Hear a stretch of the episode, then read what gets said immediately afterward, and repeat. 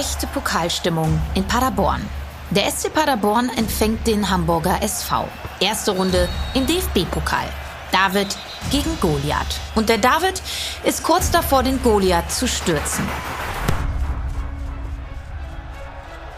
Es ist der 21. August 2004. Nach einem 0 zu 2 Rückstand führt der Regionalligist aus Ostwestfalen 3 zu 2 gegen den haushohen Favoriten aus der Bundesliga. Die etwas mehr als 7000 Fans in Paderborn sind aus dem Häuschen. Der HSV drückt, drängt auf den Ausgleich. Das schafft Räume für die Hausherren. Es läuft die 84. Minute. Nach einer Flanke von der linken Strafraumecke kommt es zum Laufduell zwischen Paderborn-Stürmer Alexander Löbe und HSV-Verteidiger Bastian Reinhardt. Reinhardt ist vor dem Angreifer am Ball, der einfach weiter durch den Strafraum ins Seitenaus segelt. Keine Gefahr für die Abwehr. Eigentlich. Da stolpert Stürmer Löbe in seinen Gegenspieler. Plötzlich ein Pfiff. Elf Meter. Der Gefaulte kann es selbst nicht fassen, freut sich nicht einmal über den Strafstoß. Er verschwindet fast teilnahmslos vom Tatort, schleicht von dann. Der vermeintliche Übeltäter, Bastian Reinhardt, kann es ebenfalls nicht fassen. Es gibt tatsächlich Elfmeter. Obendrein bekommt er noch die gelbe Karte gezeigt. Schiedsrichter Robert Holzer notiert den Strafstoß sowie die gelbe Karte in seinem Notizbuch handschriftlich. Wenig später gibt er den Elfmeter frei. Paderborns Guido Spork läuft an, ohne abzustoppen. HSV-Keeper Martin Piekenhagen springt in die vom Schützen ausgesehene linke Ecke. Spork schiebt den Ball souverän rechts halb hoch ins Tor und dreht jubelnd ab. 4 zu 2 für den SC Paderborn. Die Entscheidung. Die Sensation ist wenige Minuten später perfekt. Der Regionalligist wirft den Bundesligisten tatsächlich raus und stürzt den HSV damit schon zu Beginn der Saison 2004-2005 in eine handfeste Krise.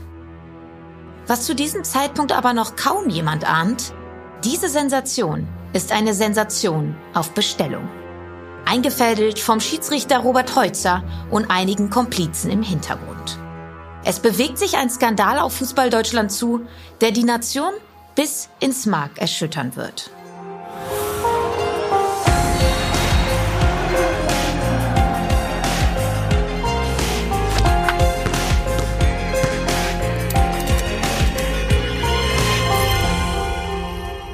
Und damit herzlich willkommen zu einer neuen Folge Playing Dirty Sport und Verbrechen, in der die Welt des Sports auf die Welt des Verbrechens trifft. Mein Kollege Daniel und ich sind ja mit diesem Podcast gestartet, um euch bewusst auch Fälle zu präsentieren, die nicht so präsent in den Medien und der Öffentlichkeit waren, die aber oft gerade deshalb interessant sind, weil sie eben nicht auf der Hand liegen. Und unser heutiger Fall fällt mit Sicherheit nicht in diese Kategorie. Ich würde mal, Achtung Wortspiel, wetten, dass die meisten Menschen genau unseren heutigen Fall nennen, wenn die Schlagworte Sport und Verbrechen fallen. Gehst du bei dieser Wette mit, Daniel? Ja, ein bisschen gemeine Frage, aber natürlich gehe ich bei dieser Wette mit. Die Tragweite, die der Fall Robert Holzer hat, ist, glaube ich, bis heute noch enorm. Ich glaube auch, dass heute auf den Fußballplätzen der Name auch noch Schiedsrichtern oft entgegenfliegt, wenn man nicht so mit ihren Entscheidungen zufrieden ist oder war. Also das ist, glaube ich, damals wie heute ein Fall, der einfach omnipräsent in den Köpfen von Fußball Deutschland ist. Wie hast du den Fall denn damals verfolgt? Ja, also ich muss sagen, damals war mir die Tragweite dieses Skandalspiels überhaupt noch nicht richtig bewusst. Ich war ja gerade mal zehn Jahre alt und wirklich noch ein Kind.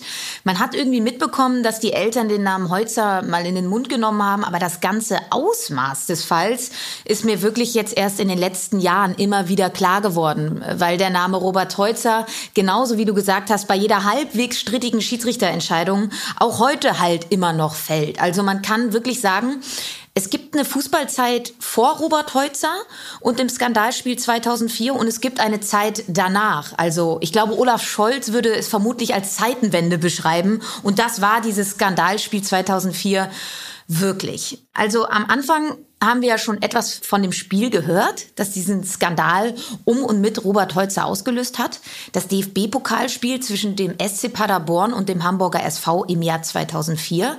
Wir haben eine der Skandalszenen gehört. Es waren nämlich gleich mehrere vorsätzlich falsche Entscheidungen dabei, die zum 4 zu 2 für den SC Paderborn geführt haben. Ein surreales Erlebnis muss das für alle Beteiligten gewesen sein. Für die Verlierer natürlich vom HSV, für die Zuschauer Zuschauer, aber eben auch für alle Zuschauer, die damals mit im Stadion waren. Äh, bist du in deiner Sportkarriere mal mit sowas Ähnlichem in Berührung gekommen? Äh, ja, das bin ich schon. Ich habe ja selber in der Landesliga gekickt, also klassischer Amateurfußball. Und da finde ich es manchmal so ein bisschen scheinheilig, wie da über den Fall Robert Holzer heute wie damals diskutiert wird. Also bei uns war es schon so, dass man nach dem Spielende schon sich ein bisschen gewundert hat, was da so gerade passiert ist am Platz und dann bei einem Bier nachher mit den Gegnern oder auch mit dem Kapitän der eigenen Mannschaft äh, schon gemerkt hat, dass da sehr wohl Absprachen stattgefunden haben, gerade wenn es zum Saisonende um nichts mehr ging, für eine Mannschaft zumindestens. Also das ist, glaube ich, schon eine Praxis, die es gibt und die es heute auch noch gibt und auch ohne Robert Holzer schon gegeben hat. Deswegen ist so mancher, der sich über Robert Holzer echauffiert, sollte vielleicht mal überlegen, dass es vielleicht auch ein Problem ist, das nicht nur mit diesem Namen verbunden ist. Hast du denn mal sowas erlebt, Lena? Ich sag mal so, beim Frauenfußball waren wir am Anfang ja überhaupt froh, dass jemand gepfiffen hat, also dass jemand da war. Äh, demnach waren die Ansprüche da relativ niedrig, was die Schiedsrichterleistungen anging und es gab deshalb eben auch selten Diskussionen, äh, um ehrlich zu sein. Ich habe aber auch wirklich ganz generell noch nie den ernsthaften Verdacht gehegt, dass da irgendwer Spiele von mir, von uns geschoben haben könnte. Das liegt dann aber, glaube ich, auch wirklich in der Natur der Sache, dass es im Frauenfußball, glaube ich, selbst mit geschobenen Spielen nicht wirklich was zu verdienen gäbe, ne? weil ja nicht so viel Geld im Umlauf ist. Das ist im Männerfußball und gerade, glaube ich, im Profifußball der Männer natürlich komplett anders. Und das Besondere an dem Fall Holzer ist aber ja fraglos, dass hier zum ersten Mal wirklich der Spitzenfußball betroffen war, nicht der Amateurfußball. Robert Holzer pfiff damals ja schon zweite Bundesliga und galt als eines der größten deutschen Schiedsrichtertalente. Über die Auswirkungen des Skandals, über die strukturellen Probleme damals wie heute im Profifußball und im Schiedsrichterwesen, da werden wir in dieser Folge noch ausführlich drüber sprechen. Aber zunächst müssen wir ja erstmal Robert Holzer kennenlernen, um ihn und seine Handlungen zumindest nachvollziehen zu können. Robert Holzer wird 1979 in Berlin geboren. Genauer gesagt im Bezirk Spandau. Es sind bescheidene Verhältnisse, in denen der junge Robert aufwächst. Seine Mutter arbeitet als Krankenschwester, Vater Peter schlägt sich mit Gelegenheitsjobs so durch. Viel Geld oder Luxus kann man bei Familie Holzer nicht finden. Dafür ist etwas anderes von Anfang an im Leben des Sohnes sehr präsent. Der Fußball. Vater Peter Holzer ist begeisterter Hobbyspieler. Er nimmt Robert zu fast jedem Spiel seines Vereins, des FC Spandau, mit. Robert spielt auch aktiv, ist aber nicht talentiert. Die untersten Klassen bleiben sein Terrain. Er ist mehr vom Drumherum des Systems Fußball angetan. Parallel zur aktiven Karriere startet er aber auch bereits als Teenager mit der Spielleitung, wird Schiedsrichter. Daniel, was denkst du über so einen Karriereweg? Ja, natürlich ist jedem der Karriereweg vorbehalten, den er oder sie einschlagen möchte, keine Frage. Aber bei mir war es so, dass ich immer lieber selber Fußball gespielt habe und ich glaube auch, dass das für die meisten Kinder gilt, dass sie lieber selber spielen, anstatt Schiedsrichter zu sein. Und auch dann doch relativ junge, ja wirkliche Kinder mit so viel Macht auszustatten. Und ich habe auch dann schon im Amateurfußball auch erlebt, dass die dann wichtige Spiele um Aufstieg und Abstieg gepfiffen haben. Und das war doch, glaube ich, auch eine ganze Bürde, die die Kinder da als Schiedsrichter teilweise tragen müssen. Und das ist ja auch bis heute noch so. Ja, also das mit der Macht ist natürlich ein total wichtiger Aspekt. Wir haben damals immer so ein bisschen darüber gescherzt eher, also dass man nur so früh schon Schiri wird, wenn es fußballerisch zu mehr nicht gereicht hat. Also und man bei den anderen ob des limitierten fußballerischen Talents einfach nicht mitspielen durfte. Das war zumindest bei uns damals immer die gängige Meinung. Der Schiedsrichter Tini Robert Heutzer ist jedenfalls bedeutend erfolgreicher als der Fußballer Robert Heutzer. Er steigt schnell in einen Jugendleistungskader auf und ist auf dem Zettel des Berliner Fußballverbandes, der die Auftritte der Schiedsrichter in den Leistungskadern genau verfolgt. Heutzer pfeift nicht perfekt. Aber allein durch seine große Statur und sein selbstbewusstes Auftreten verfügt er schon als 15-Jähriger über eine gewisse Autorität auf dem Platz. Er steigt schnell in den Ligen auf, von Jugendpartien zu den Senioren, von den unteren Klassen bis zu den Profis. Daniel, wie kann man denn als Schiedsrichter überhaupt aufsteigen? Ja, eine nicht unberechtigte Frage. Dahinter verbirgt sich ein System, das ich hier nur kurz anerklären möchte.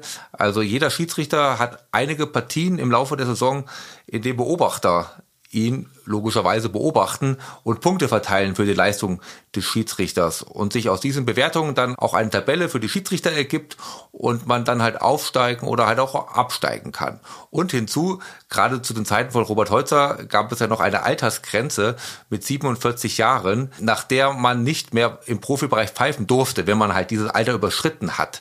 Und die ist ja momentan gerade sehr in der Diskussion. Das ist nicht unser Thema. Aber bei Robert Holzer war es halt schon noch so gewesen, dass man dann wirklich schnell aufsteigen musste, um überhaupt in den Profibereich zu kommen, weil man ja dann wieder mit 47 Jahren ausgeschieden ist.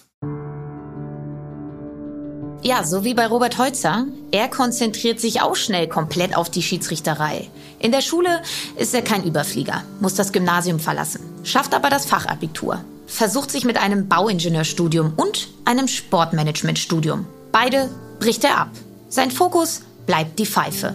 In der Saison 2002-2003 schafft er es auf die DFB-Ebene. Heißt, jetzt winken die großen Spiele. Bundesliga, DFB-Pokal, aber auch die ersten Stimmen tauchen auf, dass die Einstellung von Robert Heutzer nicht unbedingt der eines Bundesliga-Schiedsrichters entspricht.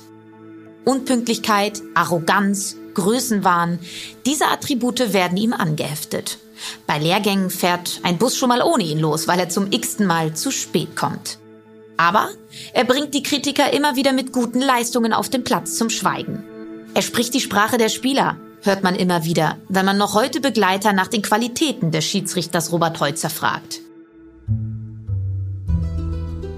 Er ist Anfang der 2000er ein kleiner Rockstar unter den sonst eher biederen Schiedsrichtern. Holzer hat viele Förderer und Freunde, aber auch Kritiker und Feinde. Eine Konstellation, die ihn und seine Komplizen letztlich auch zu Fall bringen wird.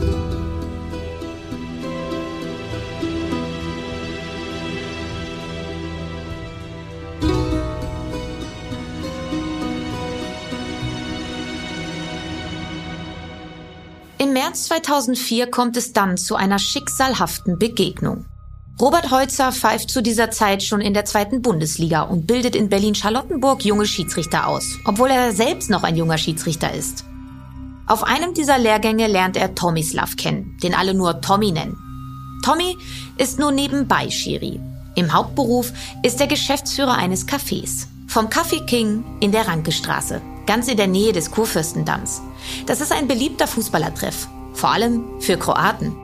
Der Besitzer des Cafés ist Milan Sapina, der wie seine zwei Brüder Ante und Philipp bei SD Kroatia Berlin auch selber spielt. Zu den Stammgästen im Café King gehören Fußballprofis wie der Cottbuser Torwart Thomas Piplica und der Hertha-Verteidiger Josip Simonic. Für das VIP-Klientel gibt es einen extra Raum, in dem man unter sich sein kann. Du hast dir das Café King ja mal angeschaut, Daniel. Wie muss man es sich denn vorstellen? Also angeschaut würde ich hier in Anführungszeichen setzen, denn das Café King gibt es ja heute nicht mehr. Man kann sich aber Bilder von früher anschauen oder auch mit Leuten sprechen, die im Café King mal gewesen sind. Also ich weiß noch, damals habe ich es mir so vorgestellt, wie so eine Wettbude, die wahrscheinlich auch jeder aus bestimmten Gegenden in seiner Stadt kennt. Ähm, so ist es nicht. Also es ist keine Wettbude, eher heute vergleichbar mit einer Shisha-Bar, würde ich sagen. Und Shisha-Bars, äh, die gibt es in Berlin ja häufig. Auffällig war das Café King also nicht. Tommy und Robert Holzer sind sich jedenfalls gleich sympathisch. Bald schon ist Holzer zu Gast im Café King und darf gleich in den VIP-Raum. Dort lernt er auch die drei Sapina-Brüder kennen. Besonders mit Ante liegt er von Beginn an auf einer Wellenlänge. Vor dem Café parken die teuren Autos der drei Sapina-Brüder. Sie führen einen Lifestyle, der so gar nicht zu ihren offiziellen Jobs passt. Ante ist im März 2004 genau wie Robert Holzer offiziell Student. Holzer wird Stammgast im King, so wird es meist abgekürzt. Später wird er den Ort mal als sein zweites Wohnzimmer bezeichnen. Hier feiert er nächtelang mit seinen neuen Freunden oder startet von dort aus ins Berliner Nachtleben. Mit den Sapinas kommt er in jeden Club rein. Sie kennen Gott und die Welt, sind feste Größen in der Clubszene. Irgendwann wird aus der Partyfreundschaft eine Geschäftsbeziehung. Wie das allerdings genau vonstatten geht, ist bis heute höchst umstritten, oder Daniel? Ja, total. Wer hat wen angestiftet? Wer kam zuerst mit der Idee? Das ist wirklich eine Frage, die bis heute nicht geklärt ist. Da steht Aussage gegen Aussage. Robert Holzer und Ante Sapina bezichtigen sich gegenseitig, die Idee gehabt zu haben und den anderen angestiftet zu haben. Und es ist fest davon auszugehen, dass wir das auch nicht endgültig klären können. Unstrittig hingegen ist Folgendes. Ante Sapina ist schon vor dem Frühjahr 2004 ein passionierter und erfolgreicher Wetter. Er erklärt Holzer, wie er mit Wetten viel Geld verdient, wie er seine Chancen maximiert, wie er mit System vorgeht. Holzer berichtet ihm, dass auch er schon mal gefragt wurde, ob er für bessere Wettchancen mal ein Spiel manipulieren könnte. Wenn nun wirklich der Gelegenheit die Tür öffnet, das hat Daniel ja auch schon gesagt, da steht Aussage gegen Aussage. Nach einer Partynacht fassen Robert Holzer und Ante Sapina jedenfalls den Beschluss, gemeinsame Sache zu machen. Ante, der Zocker, und Robert, der Schiedsrichter. Sie legen direkt los. Und zwar am 22. Mai 2004 der SC Paderborn gegen den Chemnitzer FC, Regionalliga. Das soll ihr erster Coup werden. Ante Sapina wettet, dass der SC Paderborn bereits zur Halbzeit führt und auch als Sieger vom Platz geht. Eine Doppelwette. Sollte das exakt so eintreffen, kassiert Sapina 215.000 Euro. Schiedsrichter Holzer bekommt vorab 8.000 Euro von ihm in Bar und die Marschroute von der ersten Minute an hart zu pfeifen, damit erst gar keine Zweifel am Sieg der Ostwestfalen aufkommen. Moment mal.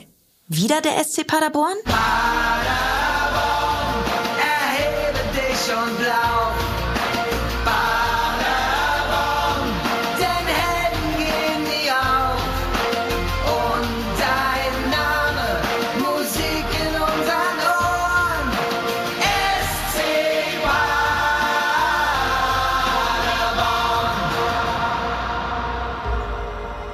Unserer Anfangsszene spielt der Club eine Rolle. Das ist kein Zufall. Sapina prahlt gegenüber Holzer, dass ein Abwehrspieler des Sportclubs Bescheid wüsste und mitmachen würde. Der Plan geht aber nicht auf. Auch wenn Holzer sein Bestes gibt. Kurz vor der Halbzeit verlegt er ein Foul vor dem 16er der Chemnitzer in den Strafraum und zeigt auf den Elfmeterpunkt. Strafstoß für Paderborn. Doch Assistentin Inka Müller schreitet ein. Sie ist sich zu 100% sicher, dass das Foulspiel nicht im Strafraum stattgefunden hat und hatte zudem die bessere Sicht auf die Aktion. Da fehlen Holzer die Argumente. Er nimmt den Elfmeter zurück. 0 zu 0 zur Halbzeit. Die Wette von Ante Sapina ist damit geplatzt. Da hilft es auch nicht, dass das Spiel am Ende 4 zu 0 für die Paderborner ausgeht. Kein Geld für die Betrüger.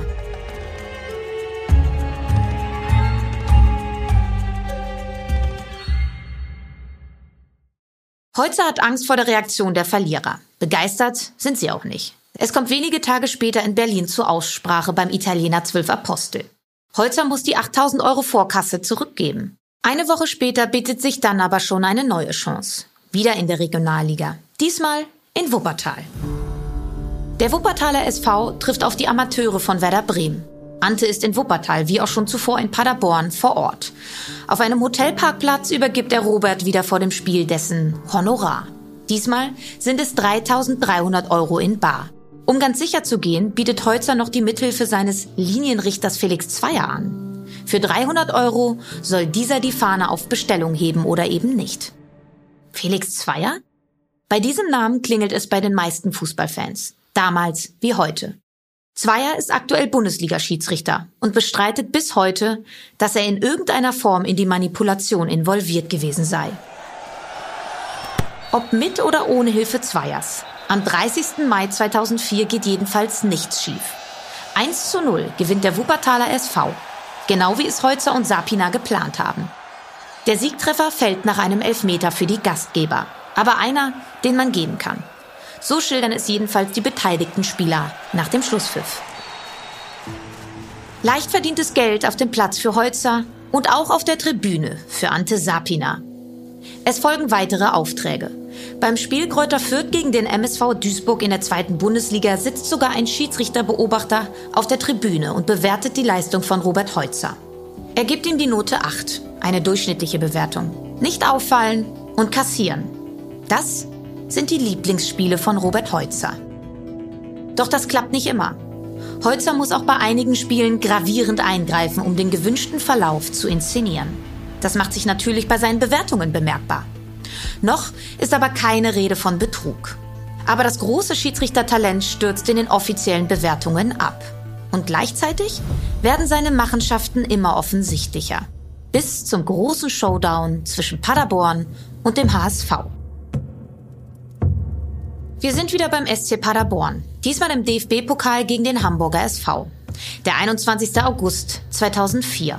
Der Tag, das Spiel, von dem ihr bereits zu Beginn gehört habt.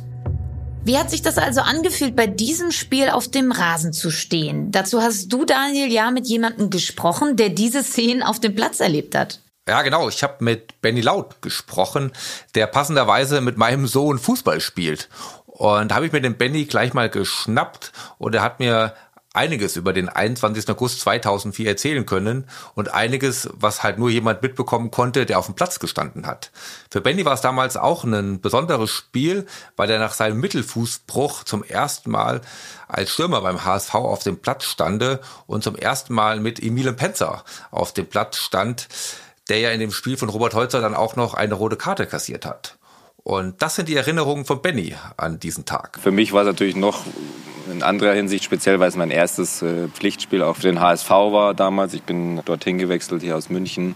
Und von dem her war das dann ja, der, der erste Auftritt, die erste Pokalrunde ist ja dann immer davor. Und die letzte Saison war schon ein bisschen unruhig beim, beim HSV. Wir kamen dann, oder ich kam dann dahin mit noch Van Beuten, Empenza, ein bisschen äh, Aufbruchstimmung. Trotzdem wollten natürlich alle, dass, dass man auch sieht, dass es wieder läuft. Ähm, Klaus Toppmüller war eh schon so ein bisschen aus der Vorsaison in der Kritik und deswegen war das ähm, ja, schon auch ein wichtiges Spiel und eben für mich dann auch noch ähm, die erste Pokalrunde gegen ein äh, ja, unterklassiges Team, äh, wo man sich natürlich eigentlich keinen Ausrutscher erlauben darf. Also hatte schon auch Brisanz, das Duell.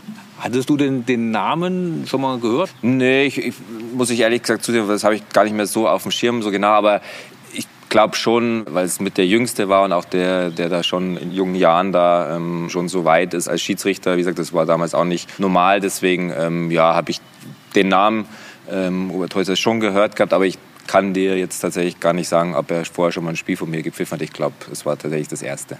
Ist er dir auch aufgefallen am Anfang? Vielleicht sogar erstmal positiv, vielleicht auch mal? Ja, man guckt natürlich schon immer, wer, wer ist der Schiedsrichter. Und auffällig war schon, man noch in, in unserem Alter, dem Alter der Spieler auch, ähm, ja, noch eine, eine, eine, recht coole Frisur und ein bisschen schicker und ähm, schon ordentliches äh, Auftreten, Selbstvertrauen. Das hat man schon gemerkt. Also man hat schon so ein bisschen auch das Gefühl gehabt, er denkt schon, die Zuschauer sind auch wegen ihm da, nicht nur wegen den zwei spielenden Mannschaften. Ja, aber das ist alles okay und das ist auch alles äh, gar nicht negativ oder es hat keinen negativen Eindruck auf mich hinterlassen. Aber ähm, ja, es ging dann schon auch recht schnell im Spiel, dass man gemerkt hat, ah, okay, ähm, das ist schon ein spezieller Typ. Wann war denn das? Kannst du dich da an eine Situation erinnern, sozusagen, wo auch vielleicht am Anfang schon jetzt gar nicht so diese ganz bekannten Szenen, wo du gedacht hast, naja, also der pfeift schon genau, also, sehr seltsam. Also grundsätzlich war, lief ja alles wunderbar. Also wir sind da recht schnell in Führung gegangen, haben dann 2-0 geführt und ähm, das kommt ja dazu, also an einem ganz normalen Tag, wo, wo der HSV eine, eine, ordentliche Leistung bringt und die Paderborner halt eine normale Leistung, ähm, wäre wahrscheinlich nicht viel passiert. Und so ging es ja auch eigentlich los, aber man merkt dann schon, auch im Nachhinein, wie viel Einfluss denn auch so ein, so ein Schiedsrichter nehmen kann. Und am Anfang, glaube ich, gab es die Möglichkeit auch gar nicht so groß in das Spiel einzugreifen. Trotzdem, ähm, um eben auf die, die Frage zu kommen, ja, wie hat man denn dann realisiert, okay, bisschen komisch alles, ähm, war halt dann ja so seine Kommunikation mit den Spielern, mit uns, aber auch mit den Gegnern, ähm, den einen oder anderen Spieler dann, weiß nicht mehr, ob es dann Barbares oder Beinlich war, wo er dann gesagt, der dann mal sich auch mal beschwert hat und so ungefähr, ja, was, was willst du denn, deine Zeit ist doch ähm, eh schon jetzt dann mal vorbei und wo du eigentlich denkst, okay, so spricht der, der, der Schiedsrichter eigentlich äh, nicht mit mir. Dann ist mal so ein Kommentar gefallen zur gegnerischen Mannschaft, ja,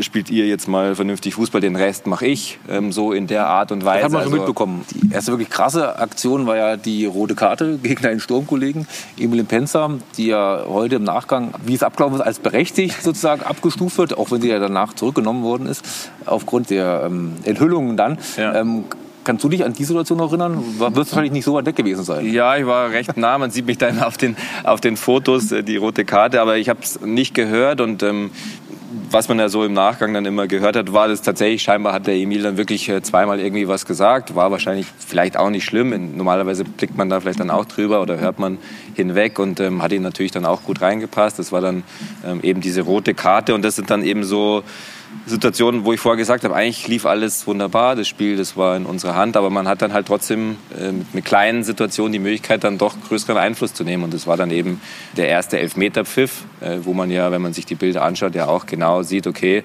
Watering wusste Bescheid, der Schiedsrichter wusste Bescheid und äh, kurz mal kommuniziert und dann rennt er rein, lässt sich, äh, lässt sich fallen und kriegt einen Elfmeter. So, dann hast du schon mal 2-1 und dann, glaube ich, direkt auf dem Weg zum Anschlusskreis äh, Emil sich dann noch ein bisschen äh, beschwert und dann die rote Karte. So, und dann hast du schon mal einen weniger und es steht nur noch 2-1 und dann äh, war das schon mal eine ganz neue Situation und das ähm, hat er in dem Moment ähm, natürlich dann auch so hingekriegt.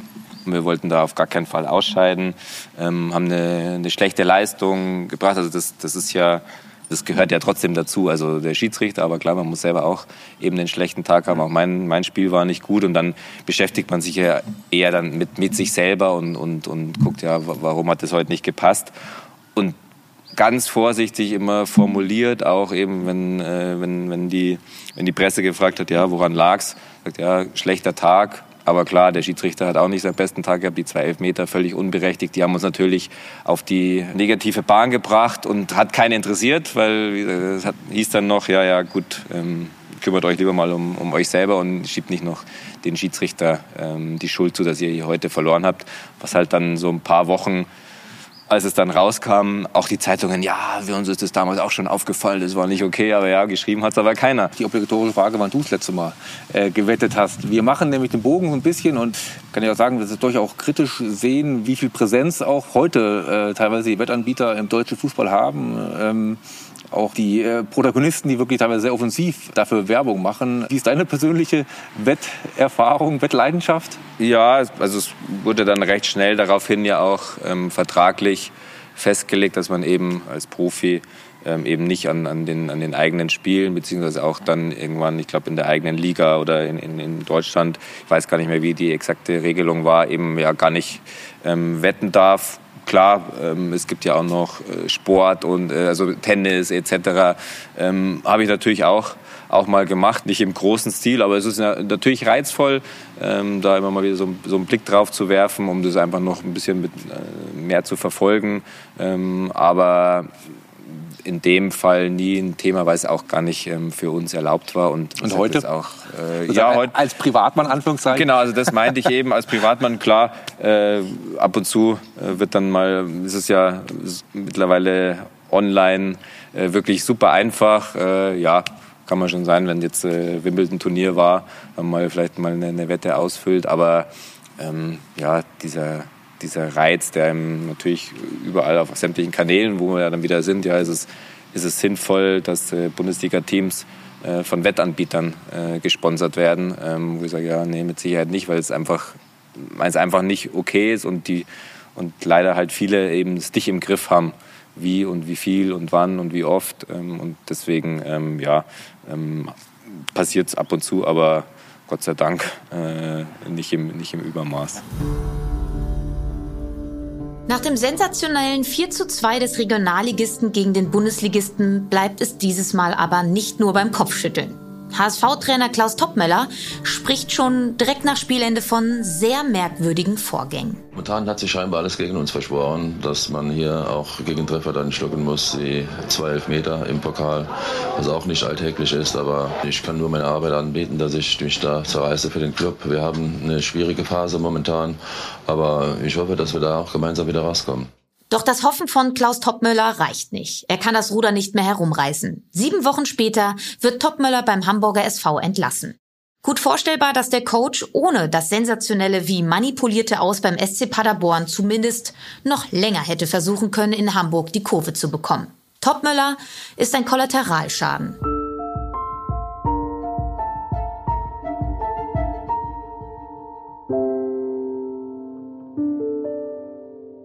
Das Spiel in Paderborn hat aber nicht nur für einen Bundesliga-Trainer späte Konsequenzen. Es ruft auch einige Kollegen von Robert Heutzer auf den Plan. Sie wundern sich über die gravierenden Fehler und den neuen Lifestyle Heutzers. Er trägt plötzlich Designerklamotten, zeigt offen seine neuen finanziellen Möglichkeiten. Einer der Schiedsrichter, die sich darüber wundern, ist Manuel Gräfe. Er ist sechs Jahre älter und ebenfalls ein hoffnungsvoller junger Schiedsrichter aus Berlin. Aber nicht so ein Wunderkind wie Robert Heutzer. Daher unterstellt man Gräfe am Anfang auch Eifersucht auf die Karriere von Robert Heutzer, als er die Gerüchte, vor allem rund um das Pokalspiel in Paderborn im Herbst 2004, das erste Mal unter Kollegen anspricht. Einer der ersten, dem Gräfe seine Vermutungen anvertraut, ist der erfahrene Ex-FIFA-Schiedsrichter Lutz Michael Fröhlich. Und Lutz Michael Fröhlich fackelt nicht lange. Er konfrontiert Heutzer direkt mit den Gerüchten. Der streitet aber alles ab. Das Gerede gelangt dennoch bis in die DFB-Zentrale nach Frankfurt zu Schiedsrichterchef Volker Roth. Es passiert erstmal nichts. Auch Lutz Michael Fröhlich legt das Thema erstmal zu den Akten. Doch es kommt zu ihm zurück in einem Routinemeeting im Dezember 2004 mit seinem Team, das auch aus Olaf Blumenstein und Manuel Griefe besteht.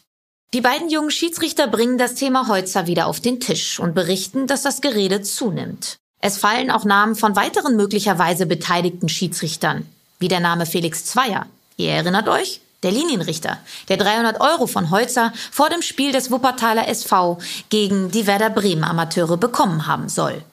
Fröhlich weiß immer noch nicht so ganz, was er von der Sache halten soll. Im Januar 2005 eskaliert die Situation. Auf der Halbzeittagung der Profischiedsrichter in Frankfurt. Hier wird Robert Heutzer auch unmissverständlich klar gemacht, dass er sich in der zweiten Saisonhälfte steigern muss, wenn er in der zweiten Liga bleiben will. Die Kollegen stellen in Frankfurt außerdem fest, dass Heutzer an diesem Wochenende in Frankfurt nicht mehr der gesellige Typ ist, der den Abend bei einem Bier an der Bar ausklingen lässt. Er sondert sich vom Rest der Kollegen ab und wird so noch mehr zum Tuschelthema. Dem erfahrenen Lutz Michael Fröhlich reicht es. Er will klare Aussagen, klare Beweise. Wenig später klingelt sein Telefon. Es ist Felix Zweier. Er offenbart sich, erzählt alles. Erzählt von Holzers Prallereien mit dem Geld und von konkreten Angeboten von Holzer, Spiele für Geld zu verschieben. Das reicht Fröhlich. Er kontaktiert Schiedsrichterchef Roth und präsentiert die Informationen über Robert Holzer. Nun ist die Lawine nicht mehr zu stoppen. Kurz darauf gibt es ein Treffen aller Beteiligten in der DFB-Zentrale an der Otto-Fleck-Schneise. Dabei wiederholt Zweier seine Vorwürfe. Heutzer bestreitet alles, unterschreibt aber trotzdem noch in Frankfurt seine Rücktrittserklärung als Schiedsrichter. Am nächsten Tag, den 22. Januar 2005, rollt auch die mediale Lawine los. In der Presseerklärung des DFB vom 22. Januar 2005 heißt es, es besteht der Tatverdacht, dass er Einfluss auf Ergebnisse von ihm geleiteter Spiele genommen und sie damit möglicherweise manipuliert hatte. Dies geschah nach den Ermittlungen des DFB-Kontrollausschussvorsitzenden Horst Hilpert, um sich Geldvorteile zu verschaffen, indem er auf ein von ihm gewolltes Spielergebnis gewettet haben soll. Zitat Ende.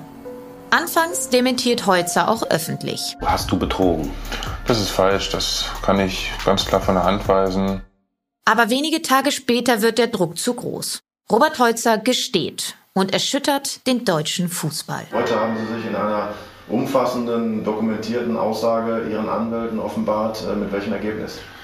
Mit dem Ergebnis, dass die Vorwürfe im Kern zutreffend sind. Sie sollen insgesamt äh, an der ganzen Sache mit einem fünfstelligen Betrag profitiert haben, ist das richtig? Das kann ich bestätigen. Ja, Sie können sich vorstellen, dass ich in den letzten Tagen in einer unglaublichen Drucksituation gelebt habe, dass ich mir sehr viele Gedanken gemacht habe, dass ich kaum schlafen kann und äh, mit dieser Situation einfach nicht mehr leben konnte und leben wollte und mich deswegen geöffnet habe.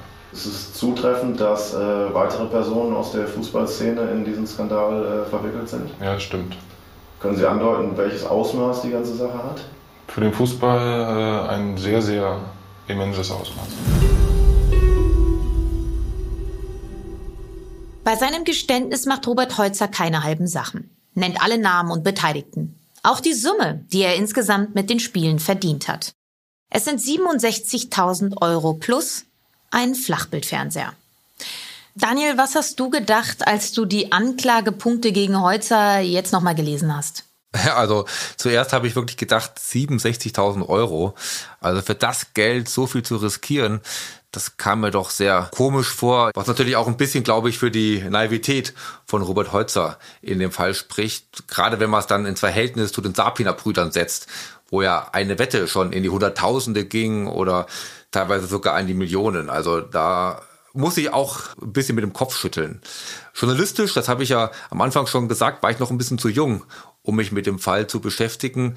Und daher habe ich Oliver Fritsch angerufen, der den Fall damals für die Zeit begleitet hat und habe ihn nochmal gefragt, wie man das als Journalist damals erlebt hat, diesen ganzen Medienrummel um diesen Fall. Den Fall hat man damals mitbekommen, wenn man sich für Fußball interessiert hat, aber auch wenn man sich nicht für Fußball interessiert hat. Denn der Heutzer-Skandal war einer der größten, nicht nur der Sportgeschichte, sondern der Geschichte der Bundesrepublik. Ich glaube, er hielt lange den Rekord an ununterbrochener Betitelung auf Seite 1 der Bildzeitung. 23 Tage hintereinander, war ja auch kurz vor der WM 2006 in Deutschland. Schiedsrichter Deutschlands galten äh, als Aushängeschild. Natürlich hat das damals alle gefesselt und ja, in den Tagesthemen und äh, im Heute-Journal war es auch Aufmacher und man, man kam nicht drum herum. Der Name ist ja bis heute bekannt. Weißt du noch, was du gedacht hast, als du Robert Heutzer zum ersten Mal gesehen hast? Das ist eine sehr scheinbar oberflächliche Frage, aber wir gehen ja auch ein bisschen darauf ein, was so seine Wirkung als Schiedsrichter war. Mir kam er jetzt nicht so rein, so vom Auftreten, vom optischen her, wie so der typische Schiedsrichter vor, den man damals so im Kopf gehabt hatte. War vielleicht so eine neue Generation. Früher haben die Dickbäuchigen äh, das Spiel aus dem Mittelkreis äh, geleitet, also aber natürlich auch total unprätentiös. Und hier war ein gut frisierter, wahrscheinlich würde man auch sagen, attraktiver, sportlicher junger Mann. Ich erinnere mich auch an das Spiel selbst, an sein berühmtestes Paderborn gegen HSV, August 2004. Das habe ich in der Sportschau geschaut und da zwei strittige Elfmeter und da war der Schiedsrichter mir noch in Erinnerung. Damals hat man ja nicht im Traum daran gedacht, dass das eine Manipulation gewesen sein könnte. Aber er fiel eben auf, ne, ähm, weil er dieses prominente Spiel dann auch so in den Sand gesetzt hat und dann waren die Kameras auf ihn gerichtet. Die Frage, die sich damals gestellt hat, war, wie sehr schadet das dem Fußball und dem Interesse daran? Es dauert nicht lange, da klicken bei den Brüdern aus dem Café King die Handschellen. Am 29. Januar werden die Sapinas in Berlin-Charlottenburg festgenommen. Das hat alles nicht lang gedauert, eben weil Holzer so einen krassen Strategiewechsel vollzogen hat, auch öffentlich. Vom Leugnen bis zum maximalen Geständnis in der Hoffnung auf eine Kronzeugenregelung.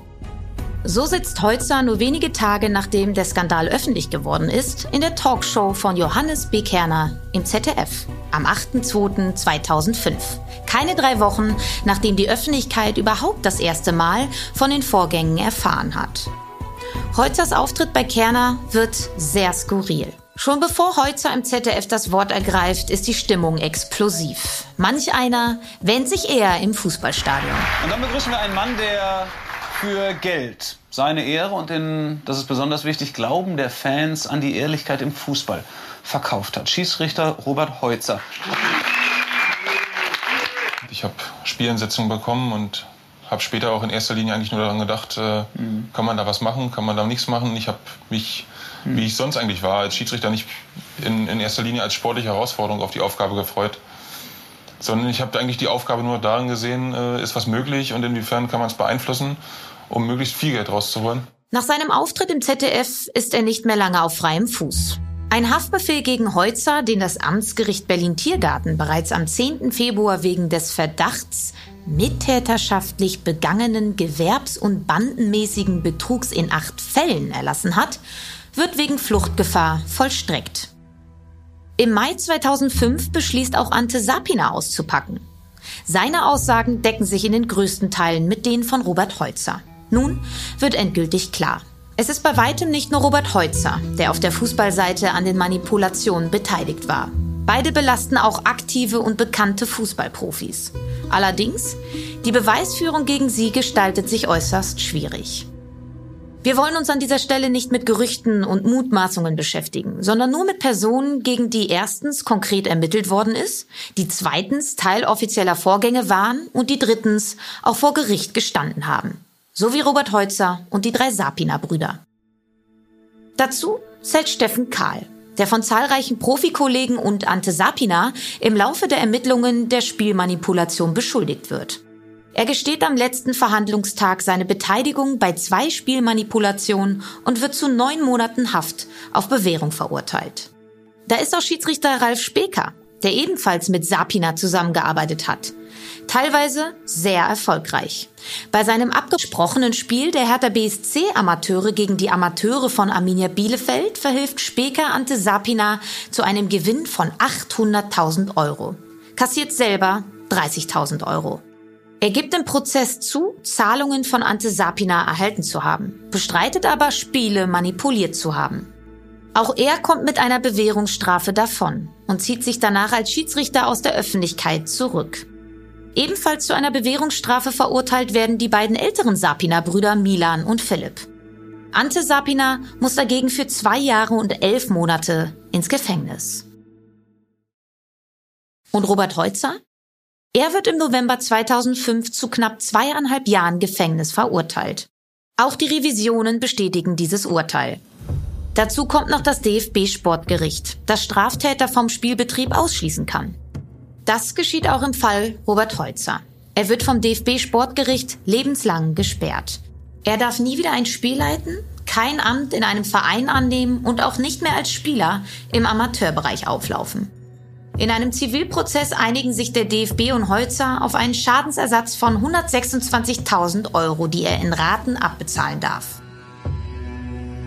Robert Holzer sitzt von Mai 2007 bis Juli 2008 in Haft. Er hat seine Haftstrafe verbüßt und darf im deutschen Fußball keine Rolle mehr spielen. Schluss, aus, fertig, Abpfiff, Akte geschlossen. Vermeintlich. Wirklich geschlossen? Denn bis heute bleiben sehr viele Fragen unbeantwortet.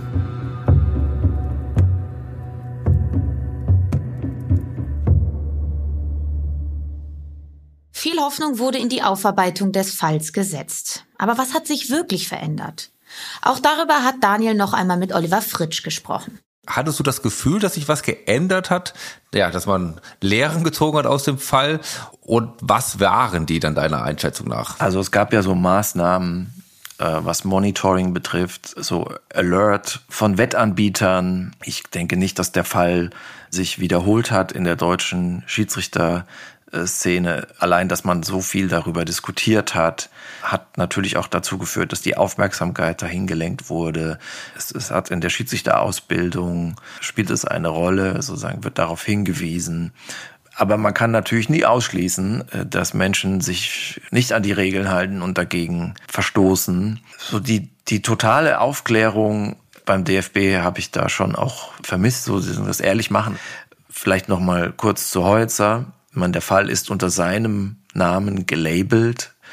Ich äh, weiß auch, Robert Holzer äußert sich dazu öffentlich nicht, aber er hat auch keinen Grund, sich darüber zu beklagen. Er hat es sich selbst eingebrockt, aber er ist nicht nur eingesessen, zwei, äh, also sozusagen über ein Jahr, sondern äh, wird auch auf ewig damit verbunden bleiben. Und bis heute ist ja der Begriff Holzer fällt auf deutschen Kreisliga-Sportplätzen. Also wenn der Nachname zum Schimpfwort wird, ist das ein hartes Los. Ob man Mitleid haben muss, das, das kann jede Zuhörerin für sich selbst entscheiden. Ja, ganz salopp formuliert, fandest du, dass dann eine gerechte Strafe Robert Holzer ereilt hat? Also es war sehr hart. Zwei Jahre, fünf Monate, von denen er auch mehr als die Hälfte abgesessen hat es war für mich der Eindruck entstanden, dass da die Justiz auch auf die öffentliche Stimmung gehört hat. Ne? Also da hat sich Otto Schilly äh, in die Debatte eingeschaltet, damals Bundesinnenminister. Denn die Heim-WM äh, wurde in den Schmutz gezogen oder drohte in den Schmutz gezogen zu werden.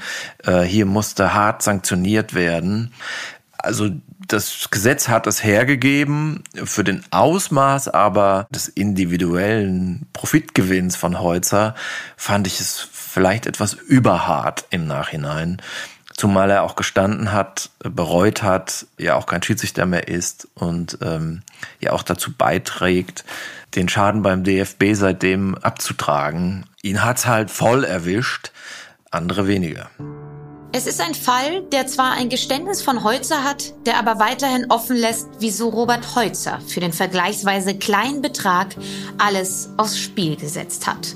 Und es ist natürlich auch weiterhin offen, welche Rolle Felix Zweier tatsächlich gespielt hat. Das werden wir vermutlich nie erfahren. Gibt es noch Punkte, wo du drüber stolperst, Daniel? Also ich stolper wirklich noch über die 4 Millionen Euro, die die Sapina-Brüder aus den Wettbetrügereien gemacht haben sollen. Also über die Höhe stolper ich da. Ich hätte nicht gedacht, dass das so hoch gewesen ist. Und natürlich ist auch davon auszugehen, dass da schon noch die ein oder andere Wette nicht berücksichtigt worden ist und noch der ein oder andere Betrag mehr dazu kommt. Also das fand ich doch sehr erstaunlich. Und dann über ihr Netzwerk, das sie sich aufgebaut haben. Ich hätte nicht gedacht, dass die doch so gut Fußball gespielt haben und dadurch schon ein so gutes Netzwerk im Fußball gehabt haben. Es waren eben keine Kreisliga-Kicker, sondern sie haben selber am Profifußball geschnuppert und deswegen konnten sie sich auch ein Netzwerk aufbauen, das dann so schnell so gut funktioniert hat, glaube ich. Also die Kicker Sapina, ich glaube, die Kicker waren auch entscheidend dafür, dass das Wettsystem Sapina so funktioniert hat.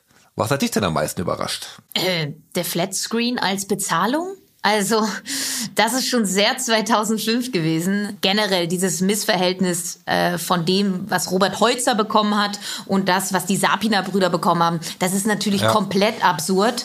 Und für, für mich Total. persönlich als jemand, der sich tagtäglich mit dem Fußball auseinandersetzt, ist auf jeden Fall die Personalie Felix Zweier nach wie vor ein Riesenfragezeichen, beziehungsweise eher ein, ein Dorn im Auge, ja.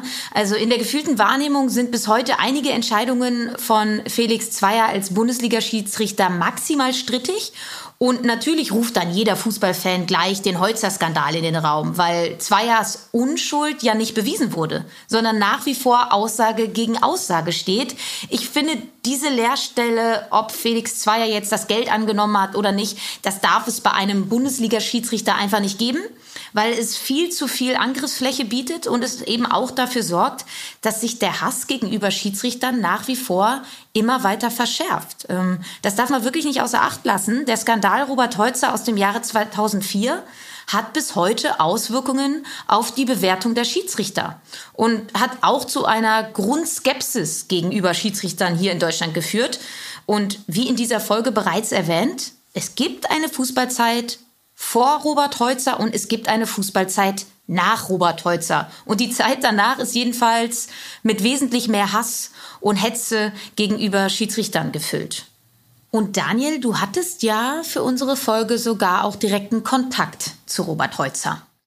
Ja, das hatte ich natürlich auch, weil ich mit ihm sprechen wollte über den Fall und nochmal seine Sicht der Dinge erfahren wollte. Das war sehr freundlich, muss ich wirklich sagen, mit ihm aber halt auch eine freundliche Absage. Er wollte nicht mehr öffentlich über den Fall sprechen. Für ihn ist das auf eine gewisse Weise abgeschlossen und man findet ja auch seinen jetzigen Beruf. Er ist Sales Lead bei einem großen Online-Preisvergleichsportal und man hat schon den Eindruck, dass er in gewisser Weise seinen Frieden mit dieser ganzen Situation gemacht hat. Was man ja auch nicht vergessen darf, er ist ja danach auch begnadigt worden vom DFB und darf wieder selber als Amateur spielen und auch wieder Positionen in Vereinen begleiten, was er ja auch schon wieder gemacht hat. Da kommt natürlich dann noch die Frage, ob wir da was draus gelernt haben. Wie siehst du das? Also klar, es gibt ja zunächst einmal ganz offensichtliche Folgen aus dem Heutzer-Skandal von 2005. Das Zweitligaspiel LR Aalen gegen Wacker Burghausen, das Heutzer geleitet hatte, wurde wiederholt. Burghausen hatte Einspruch gegen die Wertung des Spiels eingelegt.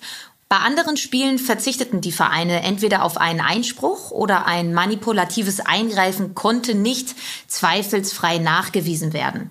Unser Pokalspiel Paderborn gegen den HSV wurde ebenfalls nicht wiederholt. Da war der Pokalwettbewerb schon zu weit fortgeschritten. Der HSV hat allerdings vom DFB eine Entschädigung von zwei Millionen Euro erhalten. Es gab auch den Versuch, die Strukturen beim Deutschen Fußballbund zu verbessern. Schiedsrichter, die neu in die zweite Liga aufsteigen, werden seitdem über drei Jahre bei ihren Partien in der Regionalliga oder in der dritten Liga beobachtet. Der vierte Offizielle soll ein erfahrener Erstligaschiedsrichter sein, der notfalls kurzfristig auch als Spielleiter einspringen kann. Dann ist nach diesem Skandal auch das Thema Videobeweis entscheidend gepusht worden. Alle am Geschehen Beteiligten unterliegen seitdem einem Wettverbot und das Frühwarnsystem Bettradar wurde integriert. Es meldet sofort Alarm, wenn die Quoten auf Spiele sich seltsam entwickeln. Ob das genug war oder ist, äh, kann jeder und jede für sich beantworten. Was ist denn deine Antwort, Daniel? Puh, ja, fangen wir mal mit dem Positiven an. ich finde, dass der Videobeweis, der ja oft gescholten wird und oft auch zurecht gescholten wird, aber dass der natürlich hier eine positive Rolle spielt. Ich glaube, dass der Videobeweis es zumindest sehr, sehr viel schwerer macht. Mhm so, dass so ein Wettskandal nochmal passieren kann und dass da Mechanismen eingeführt worden sind, die es ja einfach erschweren. Ähm, Betradar, hast du ja auch schon erwähnt, finde ich auch positiv. Die Einführung, dass ein unabhängiges System geschaffen wurde, das einfach die Bewegungen weltweit beobachtet und Alarm schlägt.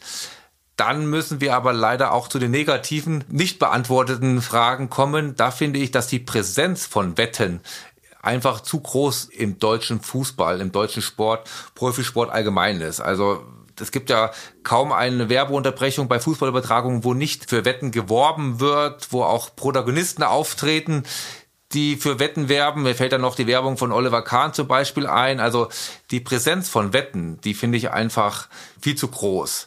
Da ist mir zum Beispiel eine Studie auch im Laufe der Recherche für unsere Folge unter die Finger gekommen, in dem gesagt worden ist oder wo das Ergebnis war, dass wenn man drei Gruppen hat, Wettgewinner, Wettverlierer und Nichtwetter, diejenigen, die am meisten Adrenalin ausstoßen, die am meisten Spaß haben, Spiele zu verfolgen, das sind Wettgewinner und Wettverlierer. Nichtwetter sind ganz dahinter. Also die Gefahr, die sozusagen vom Wetten ausgeht, ist auch wissenschaftlich belegt. Und da finde ich, sollte der Profisport doch eindeutig noch mehr Mechanismen einführen, dass man dieser Gefahr entschlossen entgegentritt.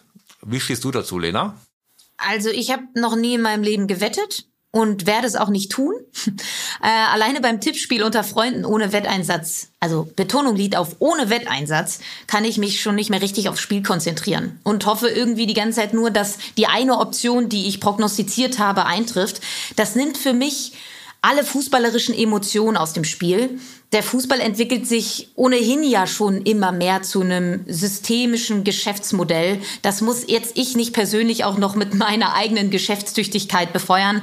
Fußball soll für mich Spaß machen und positive Emotionen in mir bewirken. Und ja, der Punkt, den du angesprochen hast mit den Wettanbietern, dem stehe ich genauso kritisch gegenüber wie du. Spielsucht, finanzieller Ruin, das Wettbüro, das ist ja oftmals der Start und Endpunkt von alledem. Und für Robert Holzer hat das Café King ja auch das Ende bedeutet. Und für mich bleibt es auch bis heute irgendwie ein Verrat am Fußball selbst. Ich meine, wir beide kommen aus dem Sport, haben auch beide Fußball gespielt. Das stelle ich mir unwirklich vor, bei so einem Spiel dann tatsächlich auf dem Platz zu stehen. Besonders als Profi. Ich meine, das ist dein Beruf. Und dann wirst du so betrogen und hast keine Chance, etwas dagegen zu machen. Und gerade das ist ja das sonst Besondere und Schöne an diesem Sport, dass man die Möglichkeit hat, die Ergebnisse selbst zu beeinflussen. Und zwar mit Leistung und Einsatz. Und das wird dir dann auf einmal genommen. Das finde ich wirklich schrecklich, um es mal so drastisch auszudrücken.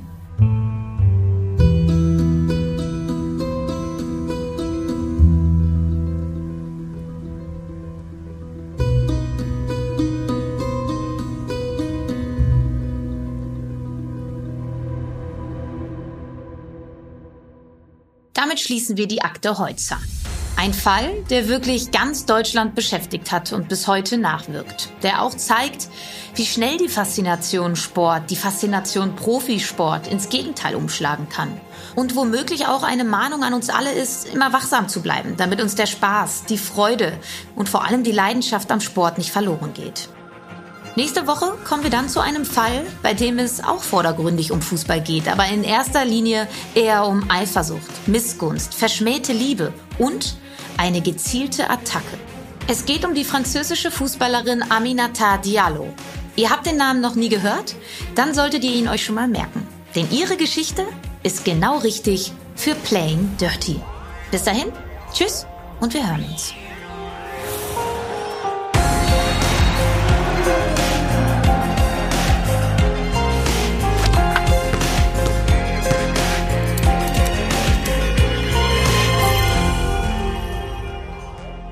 Das war Playing Dirty Sport und Verbrechen mit Lena Kassel und Daniel Mücksch. Wir bedanken uns bei unseren Gesprächspartnern Benny Laut und Oliver Fritsch. Playing Dirty ist ein Podcast der WakeWord Studios in Kooperation mit 7 One Audio. Konzeption, Recherche, Skript und Moderation Lena Kassel und Daniel Mücksch.